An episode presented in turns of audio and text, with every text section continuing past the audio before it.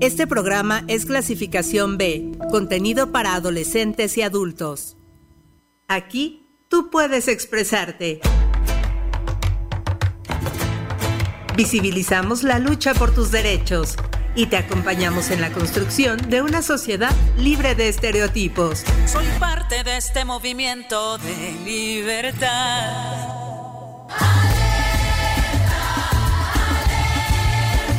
Vivas, el espacio donde la voz de las mujeres resuena, resuena.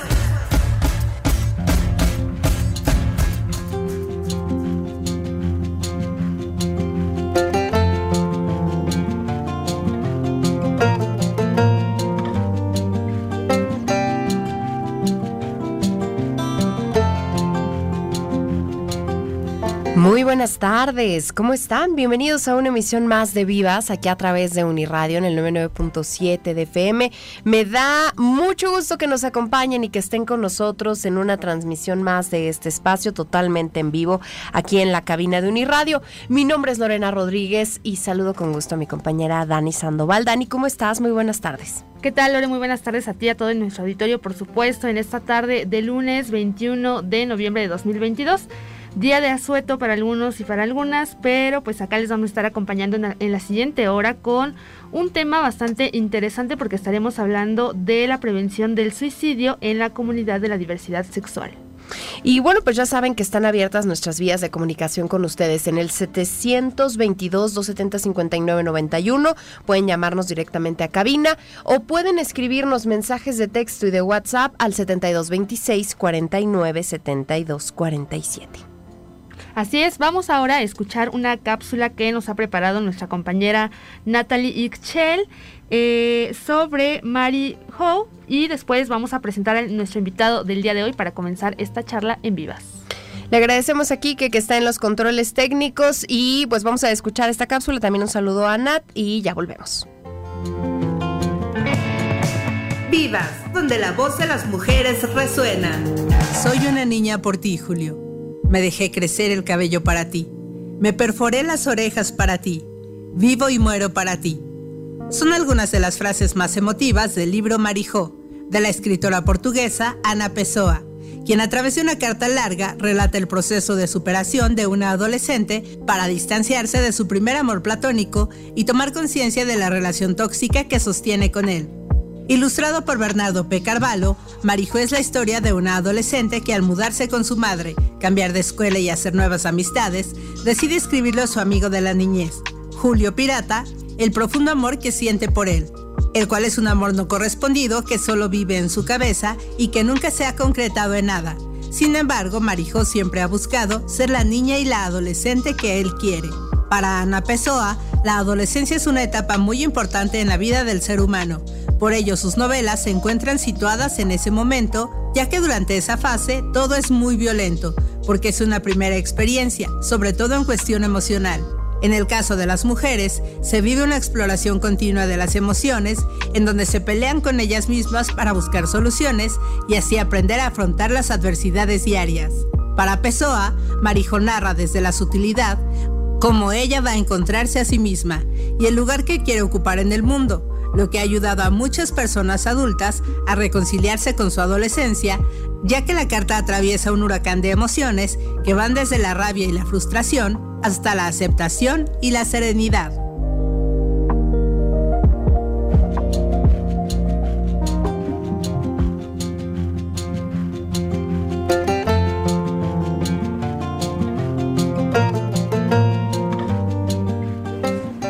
Bueno, ahí estuvo esta cápsula que preparó nuestra compañera Natalie Telles. Antes de presentar a nuestro invitado del día de hoy, les recordamos que el día de mañana este programa ya podrá usted estarlo escuchando en formato podcast a través de la plataforma Spotify. Y ahora sí vamos a dar la bienvenida a nuestro invitado del día de hoy. Se trata del doctor Hernán García Escribel.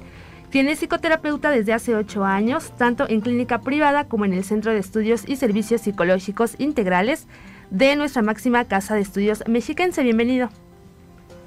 Hola, ¿qué tal Daniela? Muy, muy, muy agradecido por la invitación. Aquí estamos ya listísimos. Hernán, pues muchísimas gracias por acceder a, estar con nosotros en este espacio y platicar de, este tema que me parece sumamente importante. Eh, de inicio, bueno, hablar de, la prevención del suicidio, porque creo que es además un tema tabú en el que generalmente no se platica, no se habla y, lo veremos eh, o lo percibimos muy lejano, pero desafortunadamente también el, el tema de la salud mental ha comenzado a incrementarse y entonces no es tan lejano como lo creemos. Así es, Lorena. Eh, tienes toda la razón. Yo creo que hay una, una prohibición que a lo mejor no es tan explícita para hablar del tema, pero sí existe. Entonces lo que ocurre es que todos en algún momento de nuestras vidas, en determinada circunstancia, hemos por lo menos una vez eh, ideado al respecto, ¿no? Ante alguna situación bastante tensa, eh, en algún momento en donde sentimos que no hay una salida o ninguna otra alternativa, hemos sopesado esa posibilidad de quitarnos la vida. Sabemos en qué consiste la idea del suicidio, ¿no? Eh, en algún momento de nuestras vidas aprendemos al respecto y sabemos que es una posibilidad. Entonces tienes toda la razón. Está más cercano de lo que creemos porque aunque no lo aceptemos, casi la gran mayoría de las personas en este planeta lo hemos pensado en alguna ocasión que eso es eh, solo una ideación. Otra cosa sería ya los intentos o cuando se eh, lleva a cabo el acto. Pero sí lo hemos considerado. Entonces todos sabemos, todos nos podemos relacionar con este fenómeno. Definitivamente, Lorena. Ahora, ¿qué importancia tiene hablar justamente de este tema dentro de la comunidad de la diversidad sexual? Que si bien, como bien comentaba, eh, pues es un tema que está en la cabeza de muchas personas, sin importar eh, sexo, religión, raza, eh, género. En la comunidad me parece que es un grupo más vulnerable al sufrir, pues en diversas circunstancias, mayores tipos de discriminación. Así es. Bueno, aquí hay que puntualizar una situación, Daniela. No es que solamente por pertenecer a la población LGBTQ entonces ya, ya por eso ya vas a ir, pensar en quitarte la vida. No es así. El detalle es la cultura homofóbica o LGBTQ fóbica en la cual las personas pertenecientes a la comunidad eh, perciben, es decir, el ambiente en el cual se desenvuelven sus familias, la sociedad y qué tan homofóbica sea esta sociedad, va a ser proporcional a como este riesgo, ¿no? De, estar este, pensando en quitarse la vida. Entonces, no tiene nada de malo o no tiene nada que predisponga la orientación sexual de las personas, la identidad sexual de las personas en si van a o idear quitarse la vida o no sino más bien las culturas homofóbicas o los ambientes hostiles en casa, en la escuela, en el trabajo. Eh, y ese es el riesgo, ¿no? La homofobia en realidad, no tanto la condición de identidad u orientación de la persona. Eh, Hernán, ¿cómo, ¿cómo, todo este, este tema de, de, la prevención del suicidio se, se, traspasa a todas esas esferas de la vida? Eh, ¿cómo, ¿Cómo influye la familia, la escuela, las instituciones, a lo mejor este tema de, creencias religiosas? ¿Cómo todo esto pareciera que se va eh, pues como que, que, los diferentes escenarios en los que nos movemos van involucrándonos también en ciertos pensamientos que pueden derivar eh, en el caso de, de, de, sentirnos muy mal o, no, no aceptados en alguno de ellos eh, en este tema del suicidio.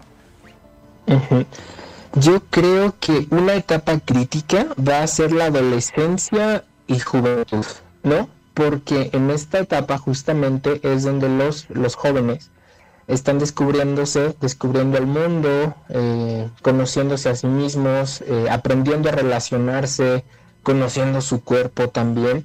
Entonces este periodo es de, mucha vulnerabilidad, porque una vez pasando esa etapa exitosamente, eh, las personas independientemente de si este, son gays, lesbianas, heterosexuales o etcétera, eh, o son trans o, son personas que son cisgénero, que se identifican con el sexo biológico en el que, con el que nacieron, una vez llegada como la adultez, hay una cierta madurez en la cual la persona puede gestionar mejor sus emociones, sus relaciones, etcétera.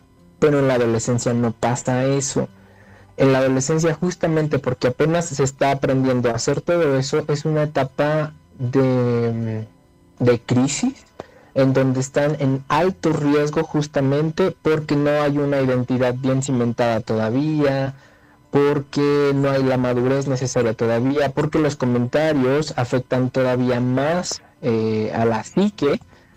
Pensémonos a nosotros mismos, ya somos adultos y de pronto algún comentario que nos hagan sí nos llega a afectar, ¿no? Imagínense en estas etapas.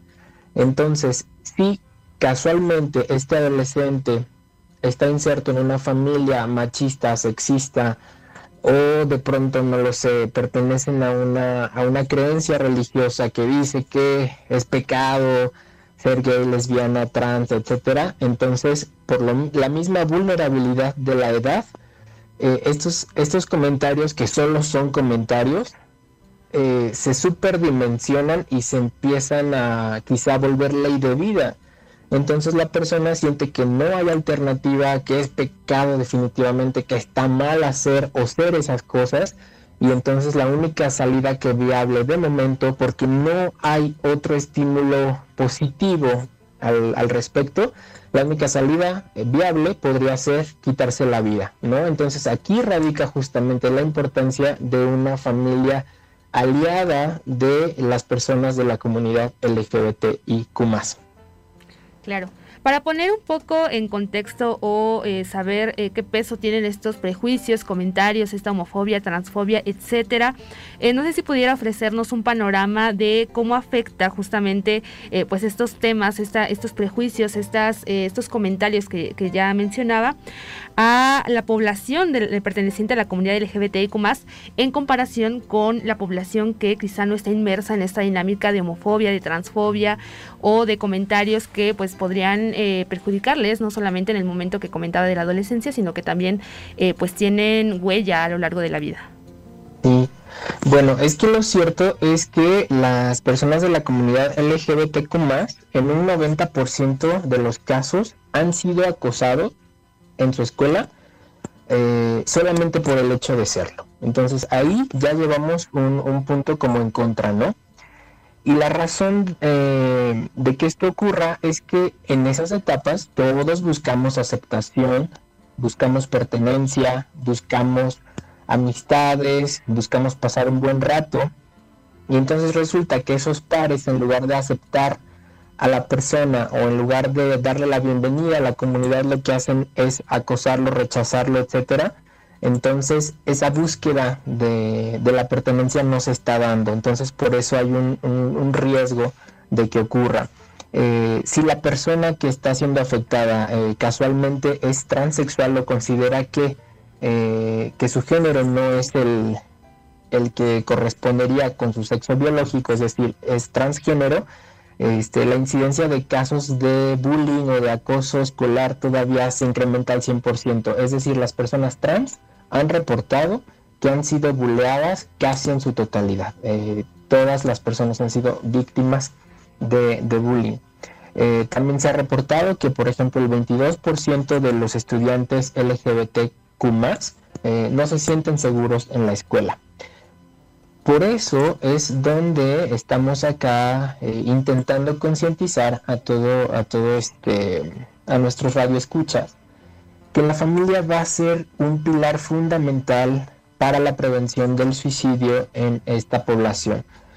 Porque eh, si bien en la escuela la persona está siendo acosada, rechazada, discriminada, va a ser un factor clave que por lo menos en casa, papá, mamá, hermanos, eh, se paren por, la persona afectada, que la defiendan, que, ve, que la escuchen, que la ayuden, que vean maneras de, de poder trabajar esta situación y de que no se sientan solas, porque si entonces quitamos ese pilar de la familia, ¿qué le queda al, joven, al adolescente, no?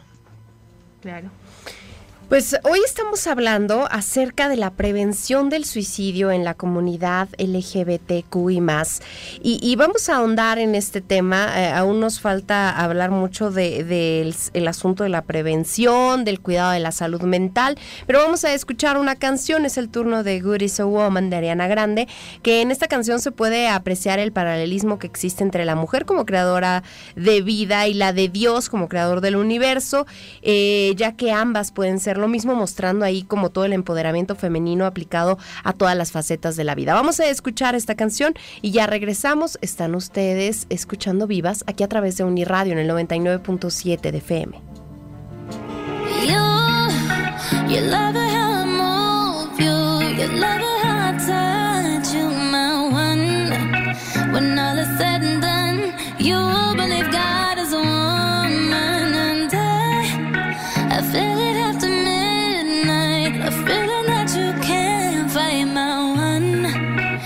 lingers when we're done. You believe God is the one.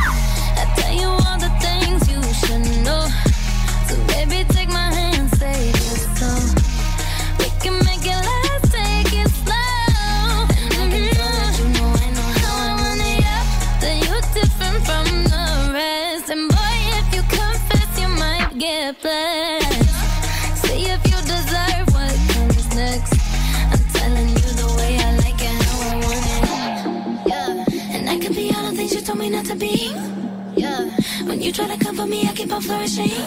Yeah. And he's the universe when I'm the company. And I will strike down upon thee with great vengeance and furious anger those who attempt to poison and destroy my sisters.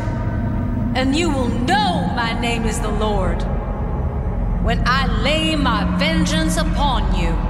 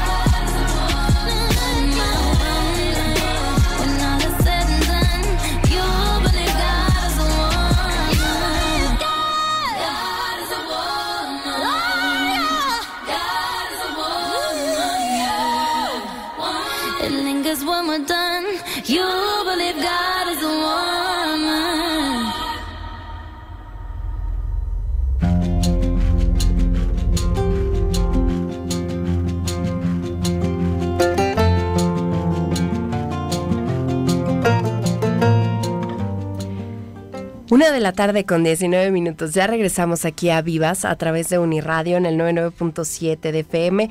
Hoy estamos hablando de la prevención del suicidio, eh, específicamente en la comunidad LGBTQ y más, pero creemos que también es un tema de, de, mucha mm, importancia de conocer, no solo en este ámbito, sino en otros más. Y estamos platicando además con el doctor Hernán García Esquivel del CESPI, de este Centro de Estudios y Servicios Psicológicos.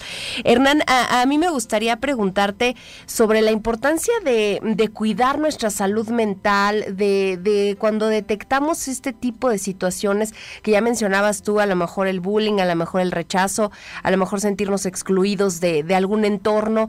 ¿Cómo, ¿Cómo empezar desde ahí a, decir, sí, yo tengo o debería ir con, con, a terapia, debería de empezar a tratar esto? Porque creo que a veces lo detectamos, pero no, no, no sé si vamos en ese momento justamente con, con las personas adecuadas o a lo mejor ni siquiera lo tenemos tan en cuenta de, de que debemos ir a terapia.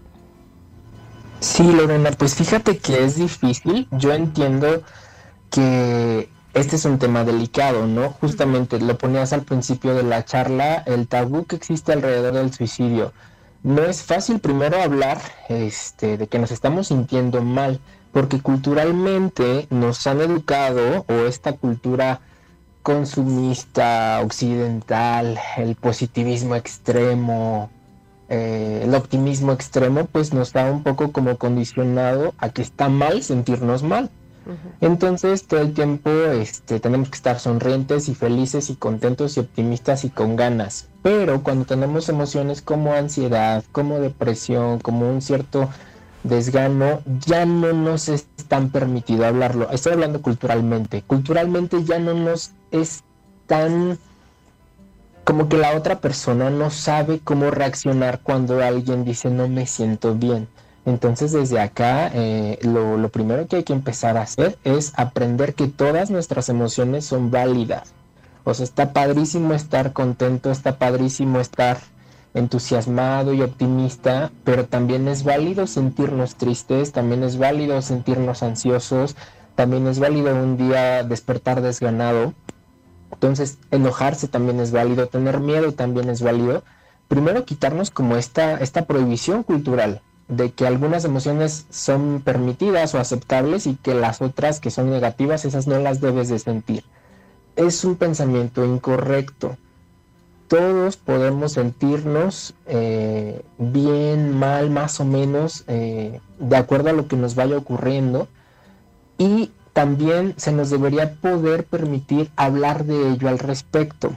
Entonces, otro paso que también necesitamos dar es buscarnos una red de apoyo con la cual podamos nosotros platicar. Es decir, em, obviamente que si nos estamos sintiendo deprimidos o estamos teniendo ideación suicida, lo ideal sería acudir con un profesional, con un psicólogo, con, un psiquiatra, eh, pero a veces eh, no está a nuestro alcance en ese momento. Entonces hay que buscar eh, dentro de nuestro entorno algún amigo, alguna amiga, eh, algún familiar con el que nos podamos explayar, con quien nos podamos expresar acerca de cómo nos estamos sintiendo. A veces esa es la diferencia, el poder hablar con alguien. Porque, bueno, hablando del tema que nos compete, si estamos percibiendo que hacia afuera todos nos están rechazando y nadie nos quiere y tal, y entonces no lo hablamos con nadie, imagínense el grado de soledad que va a sentir esta persona, ¿no? Y cómo se van incluso a intensificar estas emociones y estos pensamientos eh, desagradables, disfuncionales que está teniendo en ese momento la persona. Entonces, eh, quitarnos ese miedo a hablar, no pasa nada. Eh, puedes hablar con alguien si de momento una persona no, no sabe cómo, cómo escucharte o no sabe qué hacer, pues tú habla, ¿no? Busca, busca hablar y a lo mejor esa no es la persona indicada, puedes buscar alguna otra, es decir, tantas personas que hay en el mundo, podemos acercarnos a un montón de personas, seguramente alguna de ellas escuchará. Entonces, pues a las personas que nos están oyendo en el, en el público, quisiera decirles que no están solos, que hay eh, muchos recursos a su alcance. Eh, en su entorno inmediato, amigos, familiares y ya en el ámbito profesional psicólogos, médicos, psiquiatras que estamos también allí para apoyarles. No están solos, hay muchos recursos, muchas herramientas que podemos utilizar justamente buscando la salud mental que, ponías sobre la mesa Lorena. Pero pues vamos a quitarnos ese miedo a hablar, no pasa nada, eh, muchas personas están dispuestas a ayudar, aunque en ese momento pareciera que estamos solos, en realidad no lo estamos. Claro. Ahora también, ¿qué tan importante es eh, como el entorno? Eh, nosotros quizá que estemos percibiendo que alguien está pasando por una situación de este tipo, que a lo mejor eh, requiere ayuda o, que estamos viendo que es víctima de bullying, de algún tipo de acoso, ¿cómo también podemos nosotros ayudar a estas personas a que puedan em, pues acudir a, a, un especialista o que puedan obtener la ayuda? ¿Cómo podemos darnos cuenta de que alguien justamente está en esta situación? Eh, qué bueno que pusiste eso sobre la mesa, Daniela, porque eh, estamos buscando aliados de, la persona que está en esta situación de riesgo. Como lo decíamos hace un rato, se percibe como un rechazo, una discriminación, una soledad y como que no cuenta con nadie esa persona pero por lo menos si uno de sus amigos, de sus amistades, por lo menos uno de sus familiares le, le extiende una mano y le dice, estoy aquí para ti, te escucho, eh, entiendo por lo que estás pasando, eh, cuenta conmigo, yo te acepto tal como eres, con esa una sola persona eh, puede hacer la diferencia. Entonces también invitar a todas las personas que nos escuchan a ser aliados Ah, no necesitas ser parte de la comunidad LGBTQ para convertirte en un aliado, porque todos estamos expuestos o hemos estado expuestos a algún rechazo, a alguna discriminación y sabemos lo que se siente. Entonces, mm, podemos saber qué es ser parte de una minoría. Entonces estoy hablando acá de, por ejemplo, ser negro en Estados Unidos, o ser mujer, o pertenecer a la comunidad LGBT son, son factores que pueden llevar a una persona a sentirse como una minoría, como que sus derechos están siendo vulnerados o como si sus derechos no valieran igual que los de las otras personas eh, que están en el privilegio, ¿no? Entonces, si una persona que a lo mejor no está siendo bulleada o acosada, podríamos decir, pues es privilegiada, ¿no? Puede tenderle la mano a esta persona, ya con eso está ayudándola muchísimo. Eh, respecto a lo de buscar ayuda y tal, eh, pues solamente la persona afectada o la que está teniendo la situación eh, de riesgo, pues es la que necesitaría dar el paso, porque no es muy recomendable forzar a alguien, llámese familiar, amigo, hijo, etcétera, a que vaya a terapia, ¿no? No funcionan así las cosas. Entonces se puede sugerir, se le pueden ayudar eh, buscándole recursos, mira, este, está, este libro, está este video, está este podcast, eh, está este artículo, mira, yo conozco a, a, alguien que te puede ayudar, pero pues a final de cuentas es la persona la que tiene que dar el paso, ¿no? Porque este, pues si va forzada, no va a ser exitoso el proceso terapéutico, ¿no? Entonces, pero lo que sí podemos hacer es ser aliados, decir, aquí estoy, te escucho, aquí estoy para ti, comprendo lo que sientes, no estás solo, eh, yo te voy a apoyar, no te voy a dejar solo en este momento difícil y vamos a estar bien. Perfecto. Vamos a hacer una, una, breve pausa, un corte de estación y ya regresamos aquí a Vivas. Hoy estamos hablando de la prevención del suicidio en la comunidad LGBTQI. Vivas, donde la voz de las mujeres resuena. Violencia psicológica. Cualquier acto u omisión que dañe la estabilidad psicológica que puede consistir en abandono, celos, insultos, humillaciones, marginación, indiferencia, infidelidad, comparaciones destructivas y amenazas, las cuales conllevan a la víctima a la depresión, al aislamiento y a la devaluación de su autoestima e incluso al suicidio.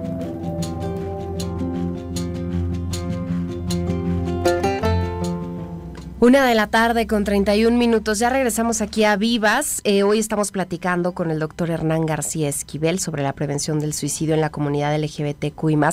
Y Hernán, platicábamos antes de irnos a corte sobre cómo el entorno se vuelve, eh, bueno, puede ser eh, nuestro aliado y, deberíamos también de empatizar con, con, esta situación para ir generando las redes de apoyo. Pero yo quisiera preguntarte directamente si hay algunas acciones algunos comentarios que, a nosotros nos debían de poner alerta para ayudar a esas personas. Eh, creo que eh, en últimas fechas se habla, se habla mucho de lo que dicen, eh, lo que se postea en redes, ¿no? Es que el último posteo fue adiós, mundo cruel y gracias por esto, vida. Y luego hay quien dice, ay, claro, ¿cómo iba a tomar eso que, era que ya se iba a suicidar? Y, entonces no sé qué, qué razón, pues no razones, qué, qué datos nos tendrían que ser de alerta para los que estamos alrededor, los que podemos ser una red de ayuda para tomar, para acercarnos a estas personas que, pudieran estar eh, en el proceso de, de pensar en el suicidio. Sí, sí, claro, eh, hay muchos signos, muchos, muchas cosas que podemos ver antes de que, ocurra una situación de, este tipo. Comentarios del tipo, ya no quiero vivir, no le hallo sentido a la vida, ya para qué estoy aquí, creo que el mundo sería mejor sin mí, eh, no le hago ya falta a nadie, ya qué caso tiene que haga esto, para qué voy a la escuela, para qué voy a trabajar, no, ya ya no, ya no, ya perdí la motivación. Comentarios como estos pues prenden eh, focos rojos eh, en nosotros que los escuchamos, entonces eh, valdría la pena estar como atento a esas situaciones, ser esa, esa red de apoyo que estamos buscando generar el día de hoy, ser ese amigo, ser esa amiga, ser ese hermano, hermana, primo, etcétera, que estamos allí atentos y escuchamos y, poder dar como esta contención, este soporte, porque pues no estamos exentos, ¿no? Todos, eh, al ser humanos, tenemos como este, estos momentos de debilidad, estos momentos de, depresión quizá, eh, de vulnerabilidad, y pues todos necesitamos el, el apoyo y la ayuda de otras personas. Entonces, estar atentos a esos comentarios, eh, cambios en la conducta, que la persona haya perdido el interés en, actividades eh, que antes le llamaban la atención, que por ejemplo si le gustaba dibujar, tocar la guitarra, este, salir con amigos, que ya no lo quiera hacer, que ya no quiera bañarse, por ejemplo, no, ¿para qué me baño? ¿No? ¿Para qué me cambio de ropa? Pues qué sentido ya tiene todos estos pues son, son focos de alerta. No quiere decir que inmediatamente que una persona diga algo como, ah, pues ya para qué hago las cosas, pues ya es que ya se quiera matar. No significa eso. Solamente son como algunos, algunas frasecitas o algunas eh, acciones que nos pueden llamar la atención para estar como más al pendiente y decir, necesitas algo, eh, ¿por qué te sientes mal? Aquí estoy, te puedo escuchar, platícame de qué se trata, a lo mejor no, no comprendo a cabalidad todo lo que estás sintiendo, pero te puedo escuchar o juntos podemos buscar a alguien que nos pueda ayudar. Entonces, el punto es estar allí, Lorena. Ok. Regresando un poco al tema particular de la comunidad de la diversidad sexual, eh, recientemente o en los últimos años pues se ha visto un avance en cuanto eh, al tema legislativo sobre eh, diversas cuestiones que tienen que ver con el reconocimiento de los derechos. Sin embargo, eh, no sé si exista todavía, claro que por supuesto hay temas que, quedan pendientes en cuanto a, a, la comunidad se refiere, pero no sé si hay algún alguna legislación, algún artículo que, necesite ser modificado justamente para que estas cuestiones que mencionaba al principio, eh, la homofobia, el acoso, la discriminación a este sector de la población, eh, pues pueda disminuir y que también con ello pues se pueda prevenir toda este, esta carga mental que eh, pues pueden cargar la, los miembros y, los integrantes de la comunidad LGBTIQ+. Qué bueno que tocan el tema de la legislación porque tiene un factor decisivo eh, para el curso de este fenómeno. Resulta que las leyes discriminatorias, es decir, por ejemplo, cuando una persona no le permites que, se una en matrimonio legal con quien esa persona quiera, cuando no se le permite, eh, tiene un impacto significativo en la salud mental y física, por ejemplo, en este caso de las personas LGBT. Eh, incluso puede disparar la depresión, el uso de sustancias. Y al revés, cuando este, se aprueban, por ejemplo, leyes igualitarias en materia de derechos civiles, porque acá estamos hablando de derechos civiles, todos pertenecemos a una cierta nación, todos pagamos impuestos, pues entonces derechos parejos, ¿no? Pero cuando la cancha no es pareja y se hace como esta acepción de personas de que solamente si eres heterosexual puedes acceder a, unirte legalmente con otra persona, allí es donde este, estamos afectando a las personas. Y eh, hay una correlación, fíjense qué fenómeno tan interesante. Cuando este, se hacen declaraciones, no lo sé, algún político reconocido hace declaraciones homofóbicas, cuando, por ejemplo, si se iba a aprobar una ley que iba a beneficiar a la comunidad, no se aprueba, ese, ese tipo de, de, de eventos lo que ocasiona es que se han visto como el piquito de los suicidios en la comunidad LGBT se dispara y al revés. Cuando, por ejemplo, que en, semanas pasadas se aprobó el matrimonio igualitario en todo el país, incluyendo el Estado de México, o el Estado de México contribuyó para que todo el país eh, pudiera acceder a este derecho, este tipo de noticias en la comunidad LGBTQ eh, les dan esperanza se sienten parte de, incluidos, ya como no, no como los bichos raros o como los monstruitos o como los que tienes que tener por allá, aparte apestados, sino que se van incluyendo y eso hace que esta, esta tensión, esta ansiedad, este, esta sensación de no pertenecer, vaya bajando sus niveles y entonces en ese mismo sentido también eh, la migración suicida. Entonces acá todo tiene un impacto. Entonces, leyes discriminatorias van a tener un impacto, pero también leyes igualitarias en materia de derechos civiles van, van a ayudar muchísimo al respecto. Entonces, eh, yo les quiero decir a, a todos nuestros radioescuchas que todo va mejorando. A lo mejor en épocas pasadas, estamos hablando quizá 60, 70, 80, había pues todavía más, más discriminación que ahora, ¿no? Sin embargo, en nuestras nuevas generaciones, tanto en materia eh, jurídica como también en la convivencia diaria, este machismo y esta homofobia y esta discriminación han ido cediendo. Entonces, eh, si la tendencia sigue así, muy seguramente todo esto va a ser parte del pasado. Y va a llegar un momento en el que una persona simplemente va a ser persona sin importar eh, si se siente hombre, mujer o cualquier otra identidad, si está atraída hacia hombres, mujeres o cualquier eh, otra este, identidad de género, eso ya no va a importar. Lo único que va a importar es que es una persona y que tiene derechos igual que todos. Entonces, las, las, las cuestiones legislativas pueden afectar o también pueden beneficiar. Hernán, ¿cuáles son las etapas que, se viven dentro de, este proceso del suicidio? Es decir, estaremos hablando de que, de que una persona empieza a lo mejor con depresión y de ahí le siguen otras etapas y la última sería el suicidio. ¿Cómo podemos irlas eh, identificando y si es que existen? Sí, sí existe. Eh, esto se ha ido como clasificando de manera didáctica para que los profesionales de la salud podamos intervenir y podamos apoyar al respecto. Eh, generalmente está muy relacionado la cuestión del suicidio con la depresión.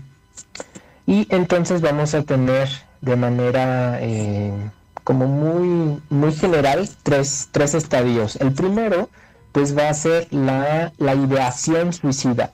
Cuando a mí se me pasa por la cabeza quitarme la vida, o cómo sería si yo ya no estuviera en este mundo, o qué pasaría si yo ya este, decidiera irme, cómo sería, se acabaría mi sufrimiento quizá, o ya no estaría batallando, o ya no estaría llorando todos los días. Entonces, esa primera etapa le llamamos ideación tiene que ver solamente con los pensamientos, lo que yo estoy pensando.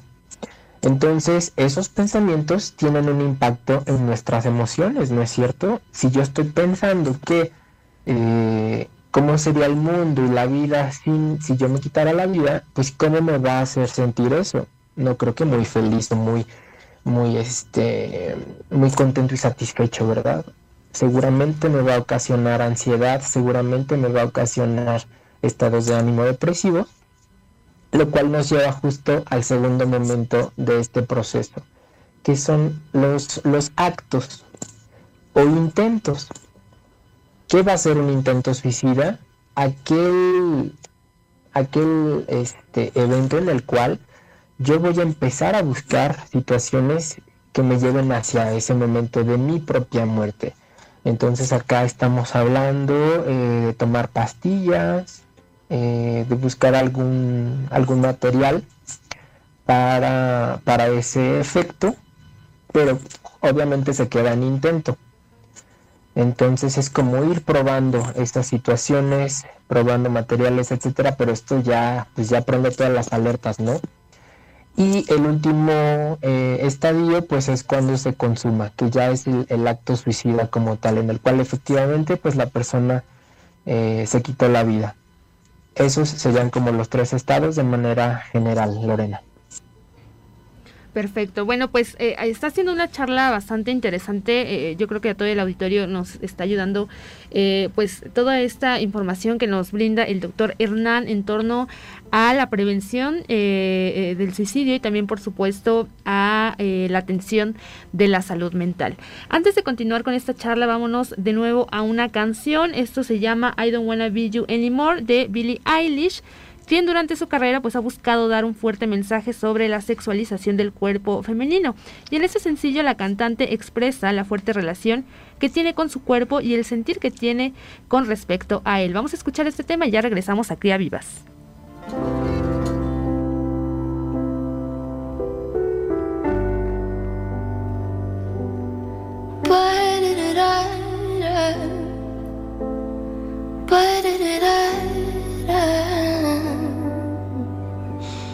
Don't be that way. Fall apart twice a day. I just wish you could feel what you say. Show never tell, but I know you too well. Got a mood that you wish you could.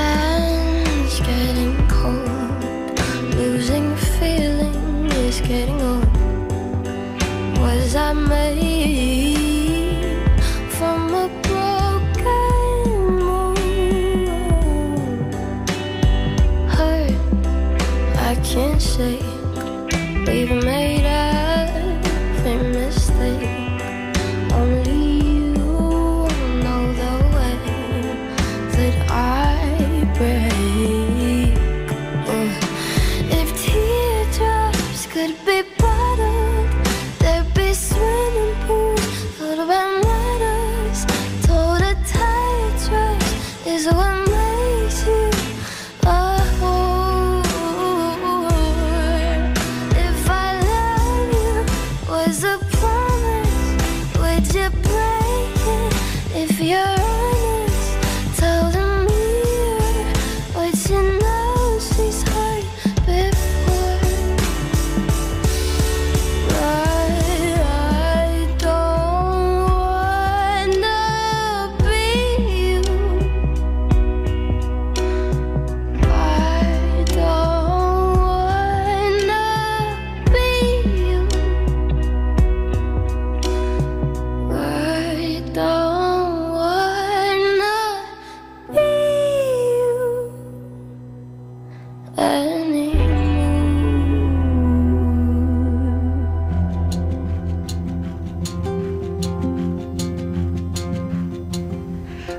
tarde con 46 minutos. Ya regresamos a Vivas en esta recta final. Eh, estamos platicando con el doctor Hernán García Esquivel, quien es integrante del Centro de Estudios y Servicios Psicológicos Integrales de la UEMEX. Estamos platicando sobre la prevención del suicidio en la comunidad de la diversidad sexual.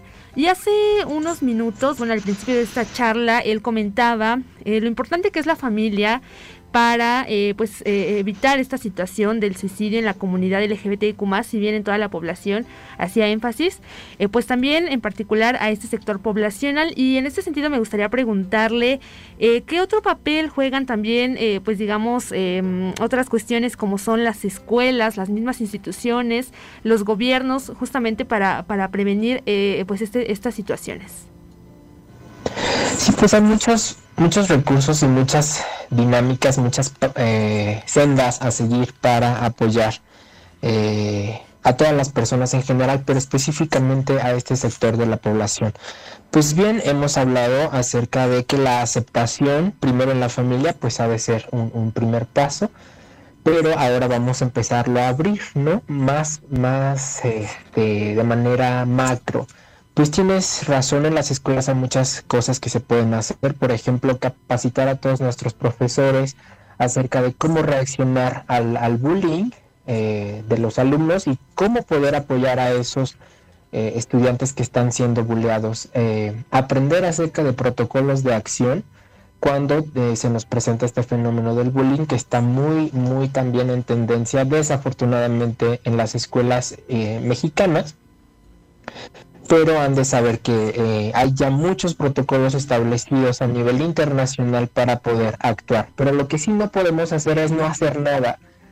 Es decir, observar que un estudiante está siendo acosado y quedarnos eh, al margen. No podemos hacer eso porque es otra vez eh, incentivar como este ciclo de violencia y esta persona se empieza a aislar. Entonces no, todas las autoridades, eh, llámese eh, prefectos, directores, profesores, necesitan también ser aliados, buscar maneras eh, de contactarse con la familia, imponer sanciones significativas a los acosadores, mantener como esta política de tolerancia cero hacia el rechazo, la discriminación y la agresión hacia las personas, hacer eh, jornadas de, concientización, charlas, eh, rallies de convivencia. Eh, por ejemplo, también se pueden generar comités, clubes de la comunidad LGBT en las escuelas. De hecho, eso es algo súper recomendado que todas las grandes universidades, escuelas han, han, llevado a cabo un comité o un club de la comunidad LGBT en donde eh, los miembros de, esta población puedan convivir, puedan conocer a, personas que, los pueden entender, saber que están a salvo, que están seguros eh, en sus espacios académicos, eso va a significar una gran diferencia.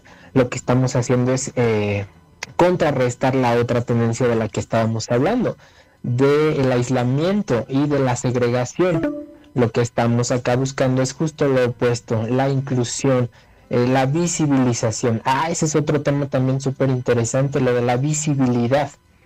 En anteriores épocas, si estamos hablando de nuestros padres, abuelos, etcétera, pues estos temas eran impensables, ¿no? Mm, y no se hablaban. Eso no quiere decir que no hubiera personas LGBTQ más en, en las familias o en la sociedad, solamente que no se podía hablar porque era un tema tabú. Este, y entonces, ah, ahora, como hay una mayor apertura y visibilidad, comenzamos a ver que más personas eh, hablan abiertamente de su orientación sexual o de su identidad eh, de género sin mayor problema. Y entonces eso también hace que las generaciones que vienen en camino vean que pues ya no es, ya no es eh, esa situación tan, tan pues tan discriminativa como lo era en el pasado, sino que ahora hay, hay una mayor aceptación y eso ayuda. También la cuestión de la representación en los medios de comunicación, pienso por ejemplo en las películas, pienso por ejemplo hace un rato en los cantantes que nos, que nos ponían, en cómo ellos han salido a hablar públicamente de este tipo de problemáticas, esa representación, esa visibilización también ayuda. Son como todas estas acciones que en conjunto podemos como sociedad empezar a incentivar para eh, mandar ese mensaje fuerte.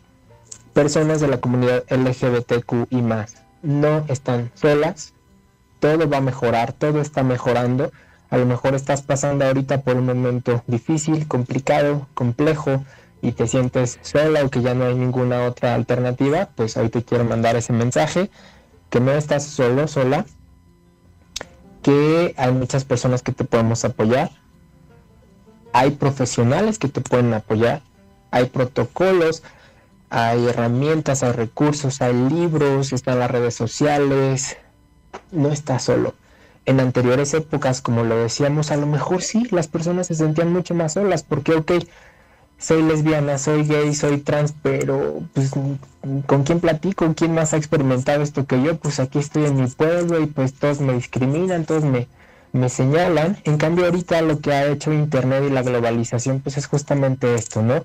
Que de pronto, aunque a lo mejor aquí en mi entorno local no hay personas eh, que puedan comprender o identificarse o que yo me sienta parte de, gracias a, la comunicación del día de hoy podemos saber que hay muchas otras personas que están allí, que, nos pueden escuchar, que nos pueden apoyar, que pueden comprender y que incluso de manera profesional, y esto también se los quiero decir, que eh, desde la psicoterapia también podemos apoyar a, a, las personas que estén pasando por estos momentos difíciles. Mencionarles y recordarles que es ilegal dentro de la psicología y de la psicoterapia eh, juzgar a una persona por su orientación o identidad de género y que al contrario eh, van a encontrar un lugar de, de, apoyo, de aceptación y este pues aquí estamos para, para atenderles, para escucharles y para apoyarles. Mm, Hernán, eh, me gustaría también que, antes de irnos, pues eh, nos ayudes un poco a, desmitificar este pensamiento que existe en algunos sectores, en donde dicen, híjoles, que pues sí me siento mal, pues sí me dicen ve a terapia, pero, pero la terapia no es tan accesible a mis posibilidades, o es para un sector privilegiado o con ciertos recursos. Y creo que eso es una parte que va de la mano con todo el trabajo que está haciendo el Centro de Estudios y Servicios Psicológicos y, y con muchos apoyos integrales que da la misma Universidad Autónoma del Estado de México. Sí. Bueno, no vamos a negar, Lorena, que sí hay algo de verdad en, ese, en esa aseveración, porque pues eh, los costos, no lo sé, de una psicoterapia particular no son accesibles a, este, a mucha parte de, de la gente, al menos acá en México, ¿no? Eso lo sabemos y es completamente entendible.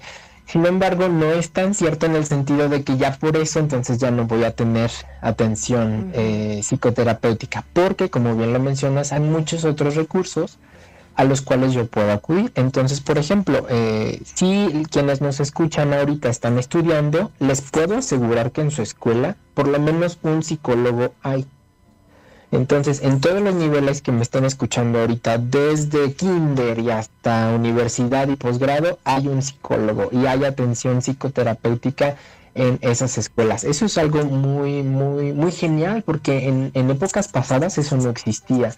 Entonces, ahorita esta parte de no tengo dinero, pues no es tan, tan aplicable porque podemos buscar ayuda allí Podemos buscar, por ejemplo, acá, ya que lo mencionas, eh, ayuda en, el CESPI. CESPI es el, centro de atención de la universidad exclusivo para la, la, cuestión psicoterapéutica. Entonces, allí los podemos apoyar. En el DIF hay muchos apoyos, es decir, recursos hay muchos. Hay incluso terapeutas que sus cuotas no son tan altas. Entonces, eh, personal, recursos hay muchos.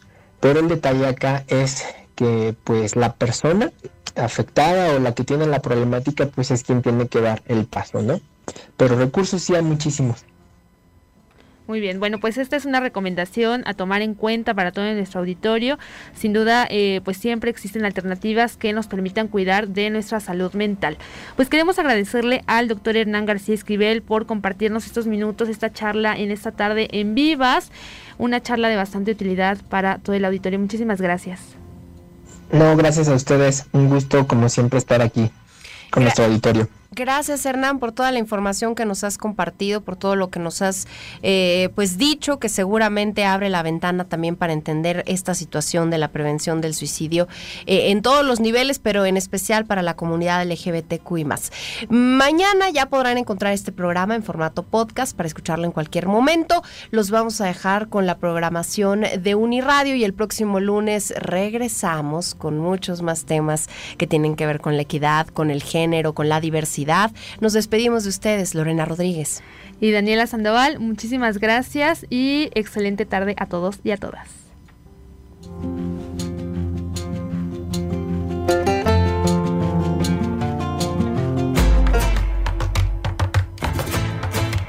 Te esperamos el próximo lunes para seguir inspirando y promoviendo nuestra participación. Vivas, el espacio donde la voz de las mujeres resuena.